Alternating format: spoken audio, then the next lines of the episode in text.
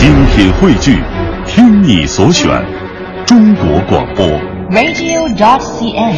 各大应用市场均可下载。其实道里面本身就包含着这种寂兮了兮，唯其寂寞，所以独立不改，有他自己的操守品格，而且周而复始，生命处于一种循环中永不停歇。这种寂不是一种死寂，而是这种生机勃勃中的清寂。所以呢，冈仓天天心呢说了一个有意思的典故，他说在日本，一个人如果对生活保有一种宁静、宽容而智慧的态度，别人就表扬他说这人肚子里有点茶水。一个人如果要表现得很暴躁，不会品味生活，别人就讥诮地说这个人显然肚子里没茶水。我们经常想，在中国，我们是爱说有墨水没墨水哈，但是日本人说这人有茶水没茶水，也就是说，品茶其实能提升人的修养，能改变人的状态。那么，这个茶真正慢慢的品起来，你会徐徐看见他从历史中一路走来的痕迹。自古名士爱论水，闲来高僧好斗茶。不仅仅是这些人在茶里灌注了他们的精力，他们其实也在改变着茶的仪式。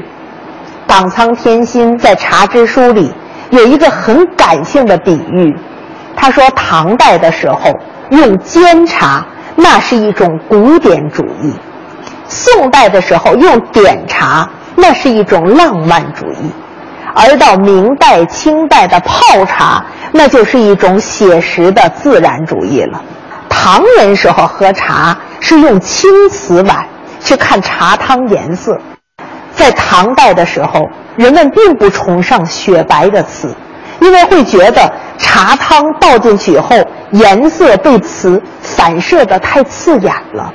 那个时候最好的茶具都是越州瓷，泛着一种淡淡的青。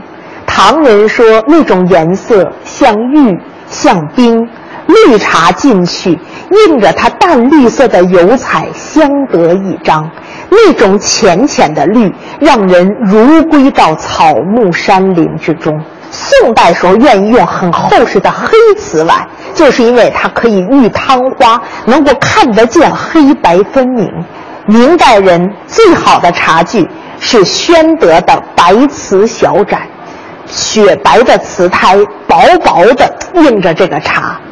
但是呢，我们也会发现，古朴的心看重的是茶本来的尊敬，而后来越来越多的人们的斗茶拓展到了对茶相关一些器具仪式的关注上。清代就直接是散茶叶了，像咱们放在碗里面直接泡开。那个时候没有唐人煎茶那样一个程序，也没有宋人点茶那样的汤花，所以呢，冈仓天心就很遗憾地说：“说那个时候的茶呀，就已经是很写实的了，那就简直是回到我们的日常生活了。”所以你想一想，喝茶的过程一直都在简化着。我们在茶里面得到的真意，其实会越来越入心了。我们今天如果像唐人那么泡茶，显然我们已经没有那样大把从容的流光，我们也不迷恋于那样复杂的仪式。但是，即使在简单的茶中，我们能够喝出内心的意趣吧？喝茶可繁可简，品茗可深可浅。其实，对于普通老百姓来说，茶就是生活中一种不可或缺，也并不奢侈的陪伴。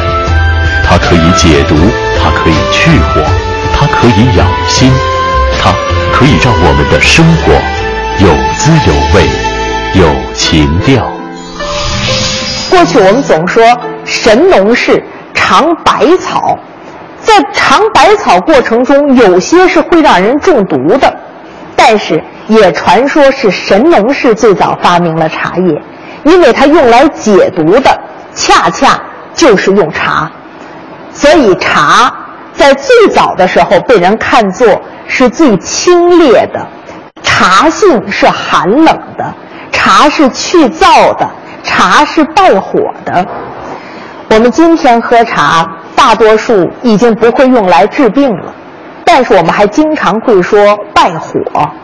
现在呢，我们总是看到一些老人。即使在夏天最暑热的时候，也还是缓缓地吹一盏茶，总认为这个东西会比喝冰冻的可口可乐要更解渴。为什么呢？因为喝茶能够让人毛孔里面的那些个燥气、暑意全都发散开了。喝茶烫在嘴里，但清凉在心里。我们今天还能喝出这种茶的本意吗？有很多诗人爱茶，都留下了好多的茶诗。但是在茶诗里面写的最著名的，其实是唐代卢仝写下的《走笔谢孟建义寄新茶》。孟建义是他的一个朋友。有一天，他正在家里呢睡着觉，酩酊大睡之间，外头敲门。然后他一看新茶送到，哎呀，然后他就迎进新茶，马上泡茶，体会茶中的妙趣。体会到了什么呢？卢仝写的这首诗被后世简称为叫七碗茶，因为他说了他喝七碗茶过程中那种感受。第一碗叫一碗喉吻润。第一碗茶喝进去，嘴巴、喉咙都觉得滋润了。想必他在酣然大睡里面，人已经睡得燥热了、焦渴了。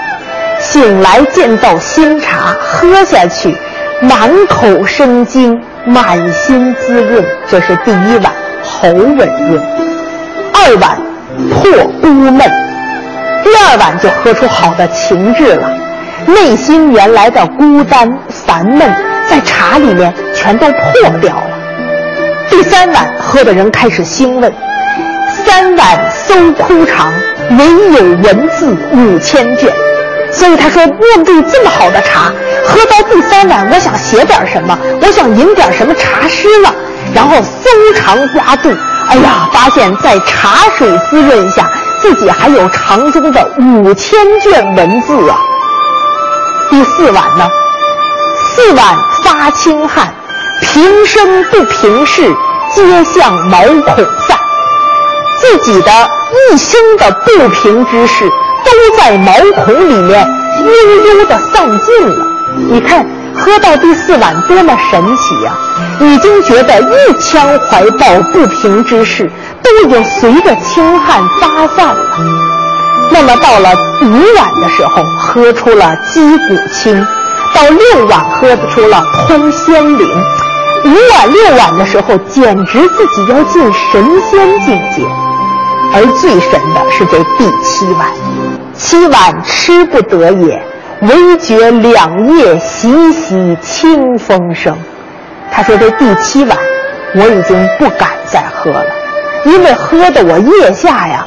呼呼的来了好多的清风，接下来他问：“蓬莱山在何处？玉川子乘此清风欲归去。”玉川子是谁呢？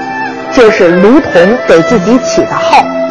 他说：“我喝到这第七碗茶的时候，已经不能再喝了，我已经心思远离一个混沌世事。”开始思念海上的蓬莱仙山，那个仙境到底在哪里？我玉川子已经生出了翅膀，顺着清茶的这种清气，远远的向蓬莱仙境要归去了。所以这首诗被人称为七碗茶。苏东坡他说：“何须魏帝一碗药，且尽卢仝七碗茶。”因为大家知道啊，在魏晋的时候很讲究炼丹养生，甚至那个时候的名士服用一种五石散，认为人就可以去当神仙。那里面含着很多重金属，吃了之后有很多人都会有不同的这种轻重反应，浑身燥热，要出去发散，甚至还有人丢了性命。所以苏东坡说，要想成仙，何必非得吃那种危险的药呢？直接去喝卢仝的七碗茶不就够了吗？所以呢，也是在北宋著名的诗人梅尧臣也曾经这么说：“莫夸李白仙人掌，且取卢仝走笔章。”